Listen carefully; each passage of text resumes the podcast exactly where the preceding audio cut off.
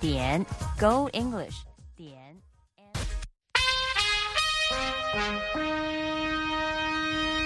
美国之音现在继续播送中文节目。美国之音时事经纬。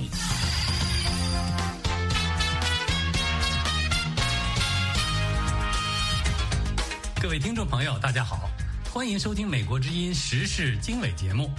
今天是中国时间十二月二十七号，星期三。我是齐永明，在美国首都华盛顿向您播音。二零二三年中国工人维权运动风起云涌，政府应接不暇，无力打压。中国网游监管自相矛盾。分析认为，政府控制重于经济利益。这届政府不管是外交还是内政，尤其是经济，就是来回去折腾。台湾大选白热化之际，高中课纲删除中国古文的做法，掀起了统独论战。不管是不是去中国化，我觉得它就是中华文化。我们现在要去的中国化，是我们不要独裁的这一块。美国之音时事经纬，更多新闻内容，欢迎收听。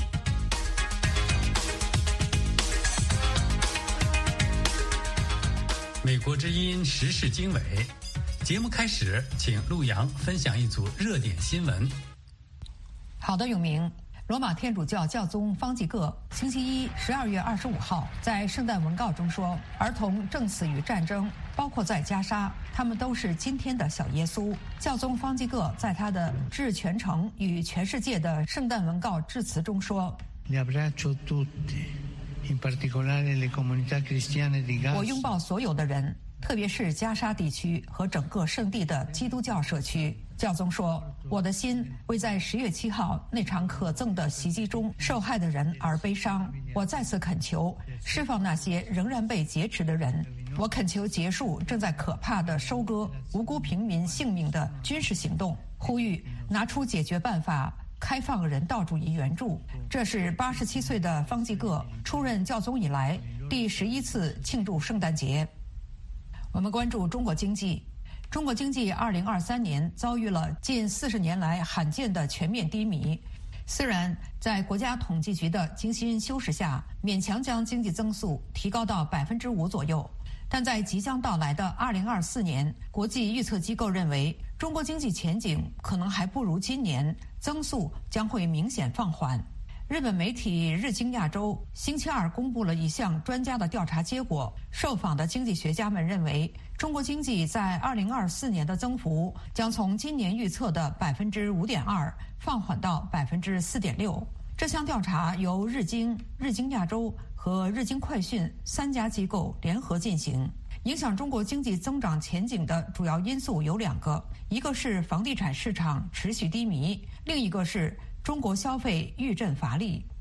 印度国防部长拉杰纳特·辛格十二月二十六号说，在一艘以色列商船上周末在印度近海遭到袭击之后，印度海军已经向阿拉伯海部署多艘导弹驱逐舰，以维护当地水域的航行安全。辛格说：“印度政府对以色列商船在阿拉伯海遭遇的无人机袭击，以及另一艘商船在红海遭遇的袭击极为重视。印度海军已经加强了在上述水域的巡逻。我们将继续追查袭击肇事者。”同一天。一架因涉嫌人口贩运而被法国扣留调查的班机，十二月二十六号早上抵达印度，机上载有二百七十六名印度乘客。这些乘客原本要前往尼加拉瓜，但是在巴黎附近的瓦特里机场加油时，因被指涉及人口贩卖而被拘留四天。星期一获准离开。根据巴黎检察官办公室发布的信息，有两名乘客最初因涉及人口贩运而被拘留，出庭后。于十二月二十五号获释。菲律宾军方发言人星期二十二月二十六号对中国方面指责马尼拉入侵中国领海的说法作出回应，表示菲律宾方面没有在南中国海挑起冲突。菲律宾与中国在南中国海一些岛屿的主权纠纷最近迅速恶化，导致双方关系高度紧张。菲律宾军方发言人星期二的表态是菲中双方对抗日趋激烈的最新一例。遭到监禁的俄罗斯反对派领导人纳瓦尔尼，在失踪两个星期之后，已经现身西伯利亚靠近北极的一处流放地。他的女发言人基拉亚米什星期一证实，已经找到阿列克谢·纳瓦尔尼。亚米什在社媒 X 平台上发布的一份声明说：“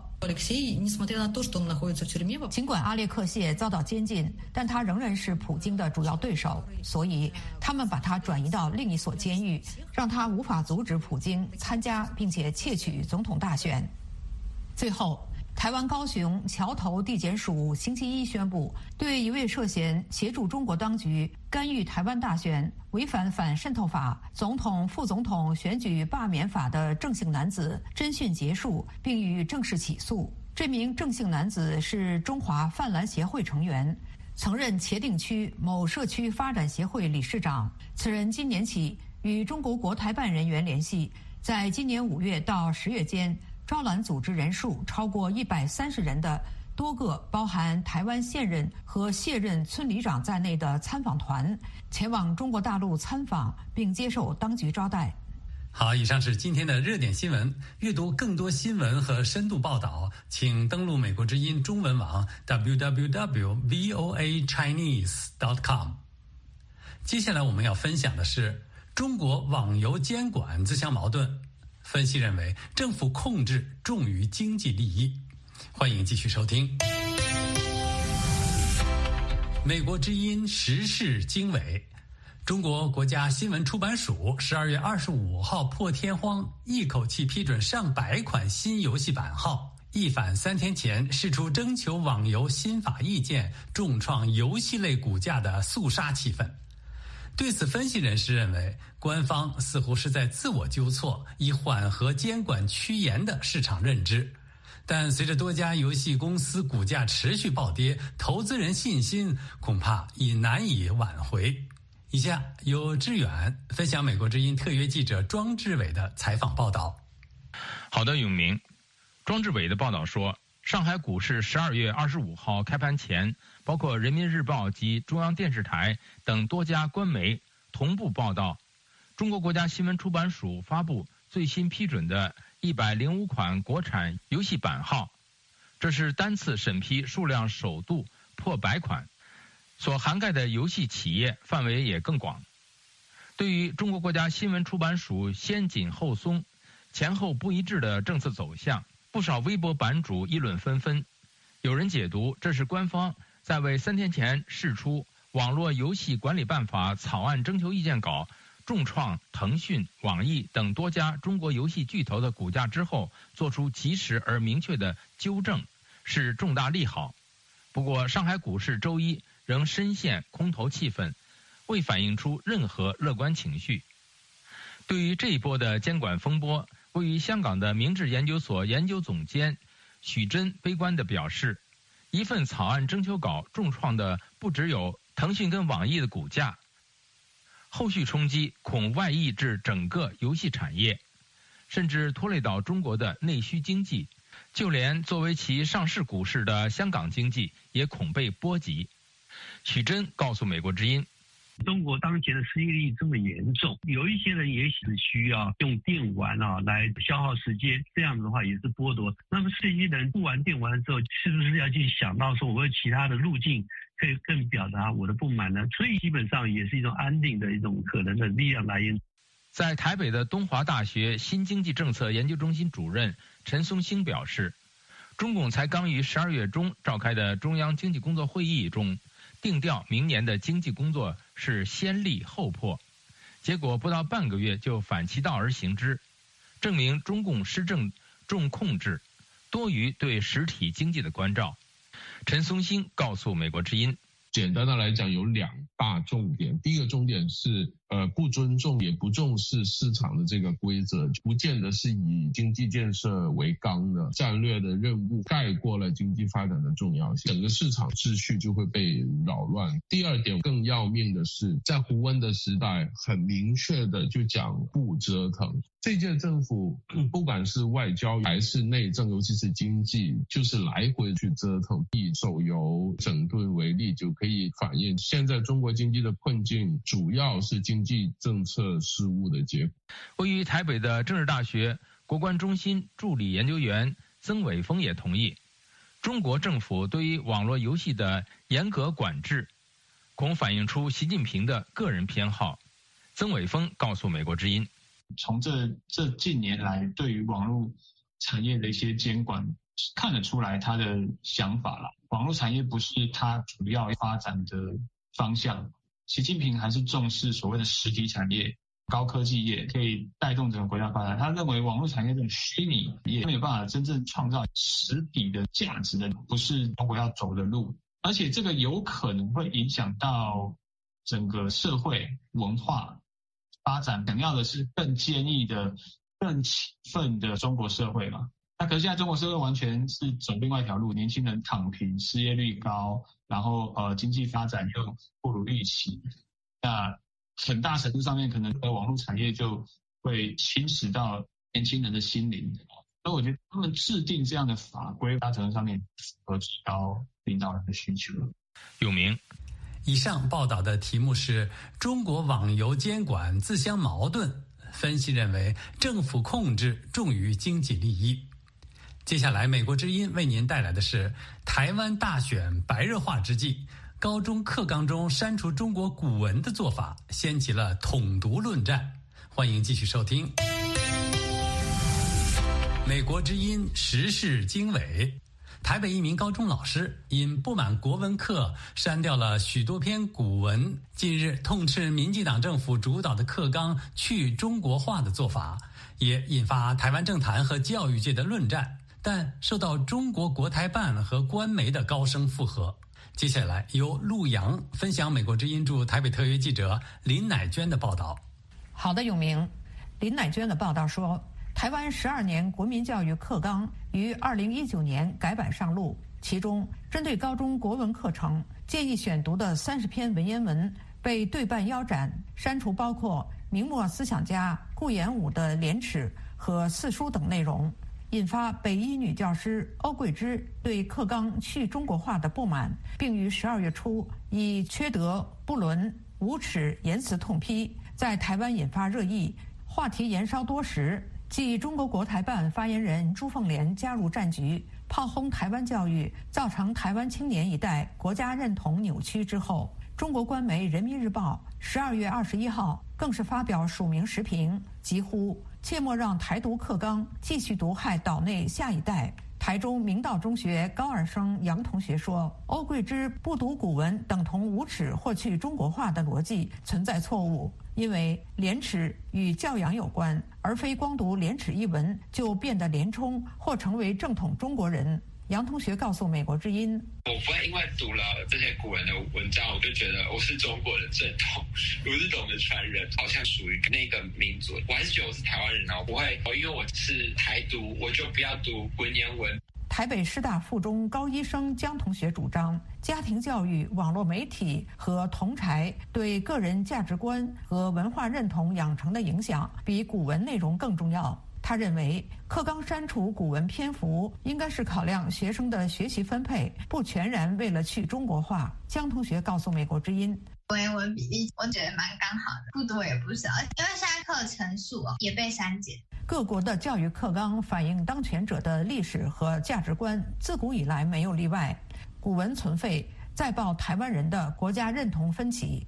根据台湾政治大学选举研究中心今年七月的台湾人国族认同调查显示，自认是台湾人的比例已经从一九九二年的百分之十七点六攀升到百分之六十二点八。但自认是中国人的占比比例则降到仅剩百分之二点五。对此，中研院学者吴瑞仁认为，台湾年轻人天然读的认同演进已是社会稳定共识，这是台湾移民社会本土化的自然结果。吴瑞仁告诉美国之音。我是台湾的公民，我接受我的多元的文化传承当中，有一个重要的传承是中华文化，是从中到来，这个没有人否定嘛。但是我们觉得要依照时代精神去重新界定我们所要接受的这个中华文化的内涵是什么。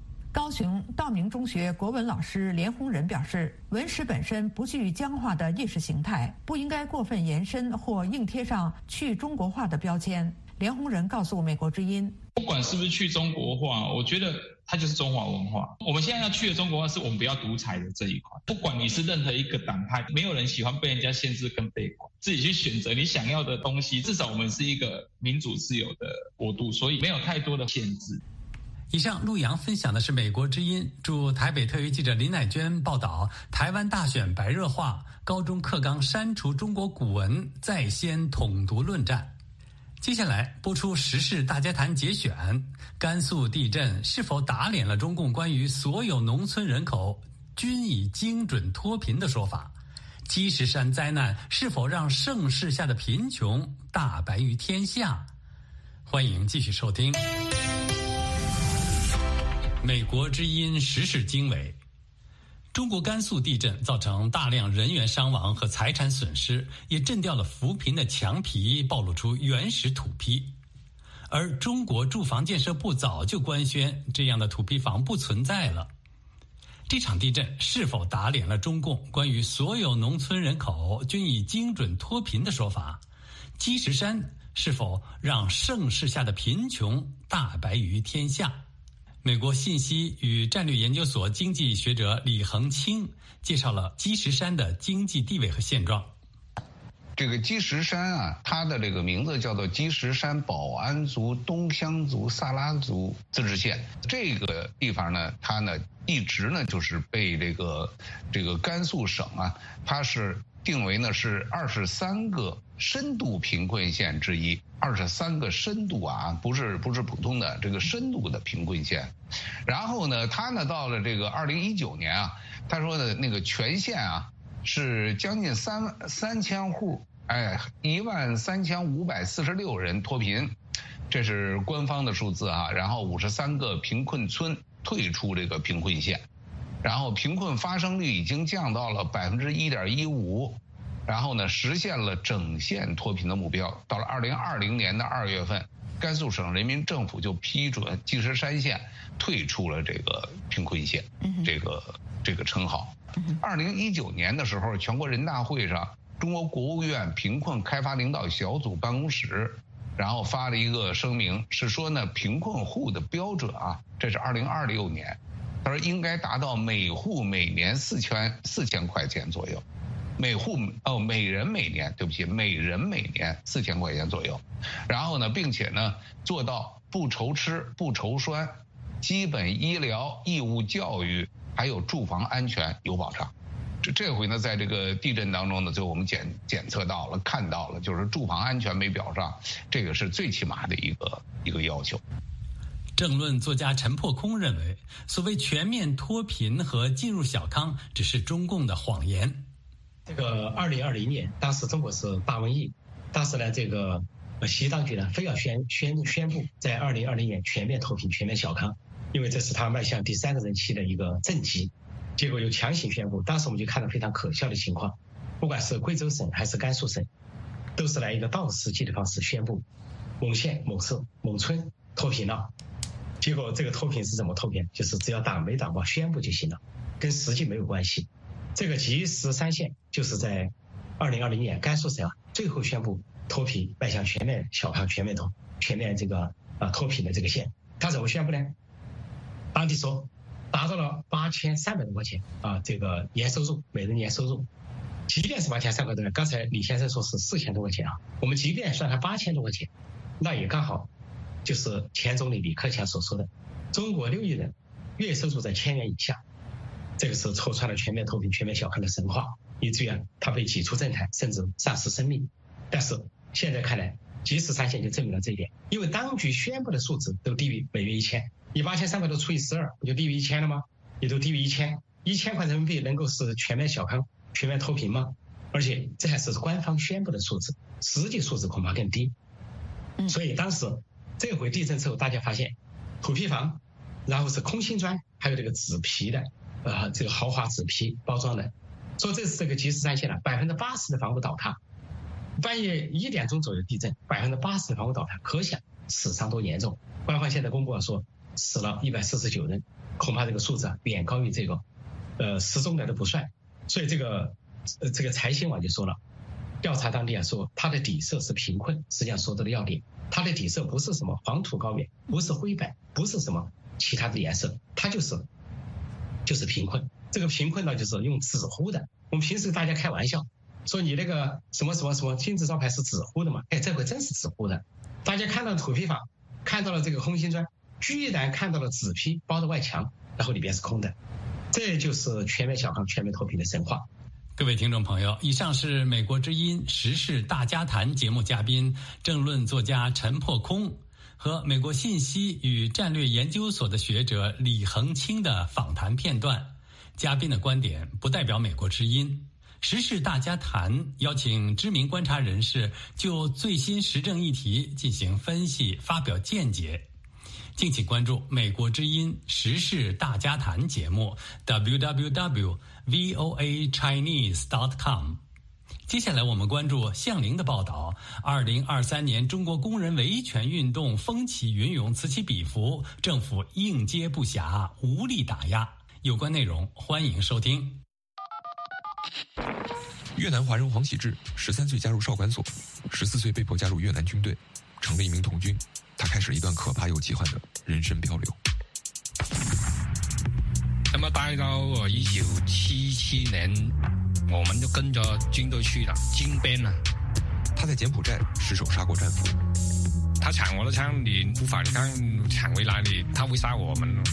那么我就就开枪，砰砰砰砰乱发啊，什么乱乱开枪，什么嘿这样砰砰砰砰。他在中越边境的战争爆发前被胁迫做了逃兵。他跟我们说，现在有一条船走，把我们拉出去离开。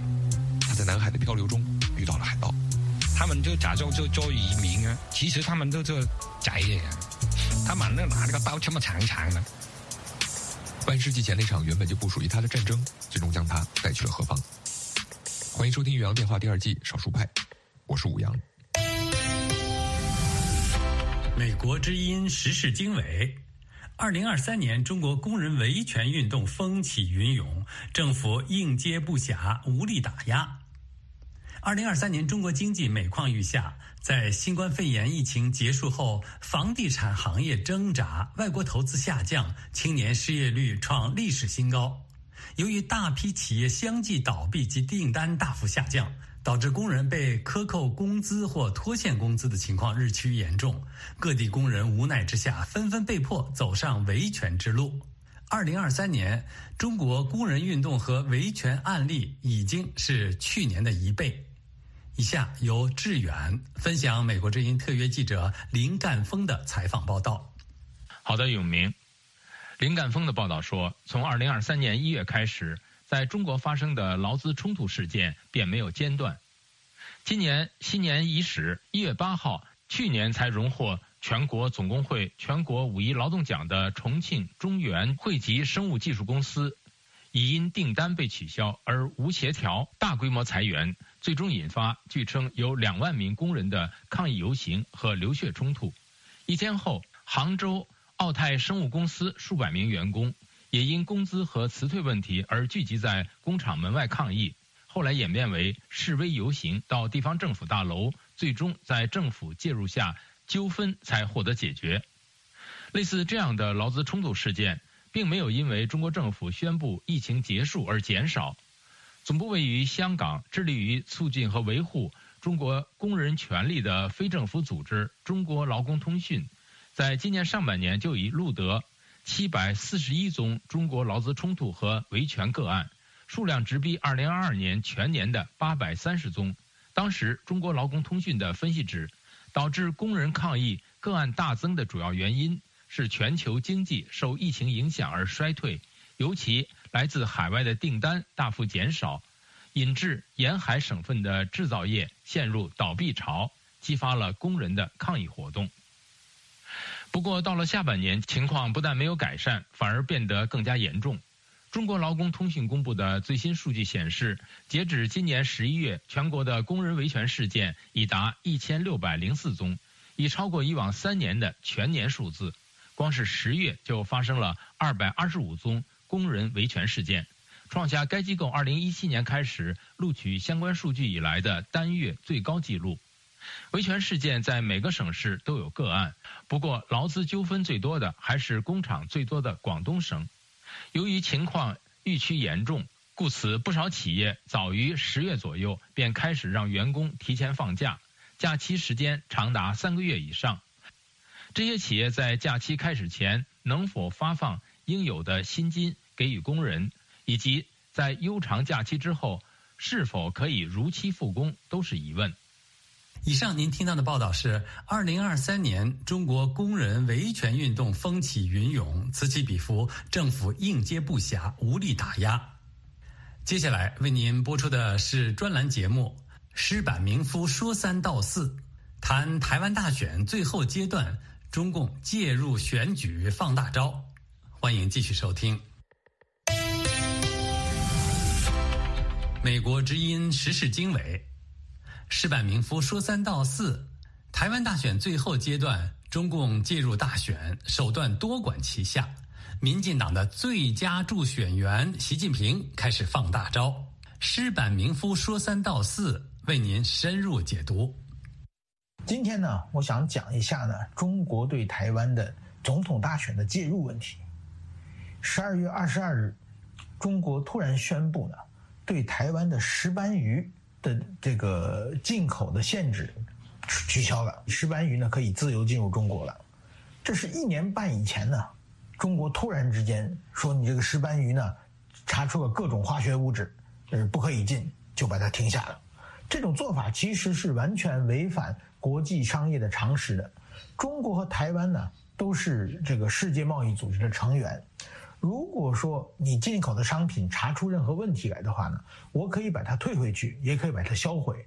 但是说呢，不能以这个为理由，然后以后就不跟你做生意。这个叫做呢非关税贸易壁垒，这是这个呃世界贸易组织不允许的。但是说中国呢，就以这种理由呢，一下子停了台湾这么久。十二月二十二日呢，离台湾的总统大选，呃一月十三日呢，整整还有三个星期。他现在突然之间给你开放以后呢？中国的国台办发言人朱凤莲还说呢，主要是中国国民党的这个苏清泉，呃，在积极的帮助业者整改，所以说呢，给台湾这么一个机会，让台湾可以重新记，就是把这个功劳呢要记在国民党头上，而且这个苏清泉呢，就是这个屏东，也就是呃这个石斑鱼的产地之一啊，当地的政治人物，他在明年一月十三日的。这个立法院选举中呢，排在国民党的不分区名单的第十一名，也就是说是一个候选人。那么中国这次呢，就做球给他嘛，让他立功。这种介入选举的痕迹已经是非常非常明显的了。那么前一天，中国呢宣布呢，把台湾的十二种这个石化制品呢，呃，突然取消他们的呃关税上的优惠。这个呢是另外一种打压台湾，也就是说叫胡萝卜加大棒。如果说呢你们这次选举中选出一个呃比较台湾意识的候选人，不是亲中派的话，那么我们会有各种各样的经济制裁在后边。呃，台湾呢这次总统大选呢，因为在野党的候选人一直呃定不下来，所以说呢中国的界选呢好像比每一年呢都晚了一些。但是说呢，离投票还有三个星期。现在呢，我们看到他已经全面开始介入。中国对台湾的界选是呃，每次总统大选从来没有缺席过。其实呢，就是在中国，据说有一百万的台商和家属，中国呢让他给他们压力，或者是给他们优惠，让他们回台湾去给特定的候选人投票。比如说这次，我们就在网上看到呢，春秋航空。他呢就发了一个一月份淡季的优惠，就是从上海飞到台北，你可以呢三百九十九人民币。呃，我查了一下，如果从上海同样时间飞到福州呢，需要一千多人民币，也就是在半价以下。能享受这种优惠的价格呢，只能是拥有台胞证的人，就说明在台湾呢有投票权。这也就是说呢，让他们回去投票给中国希望当选的这个候选人。听众朋友，以上美国之音为您播出的是专栏节目《诗版名夫说三道四》，谈台湾大选的最后阶段，中共介入选举放大招。阅读更多新闻和深度报道，请登录美国之音中文网 www.voachinese.com。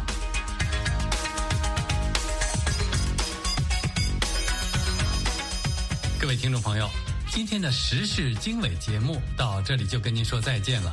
今天节目的编辑是陆阳，导播志远，我是齐永明，感谢各位收听，我们下次节目再会。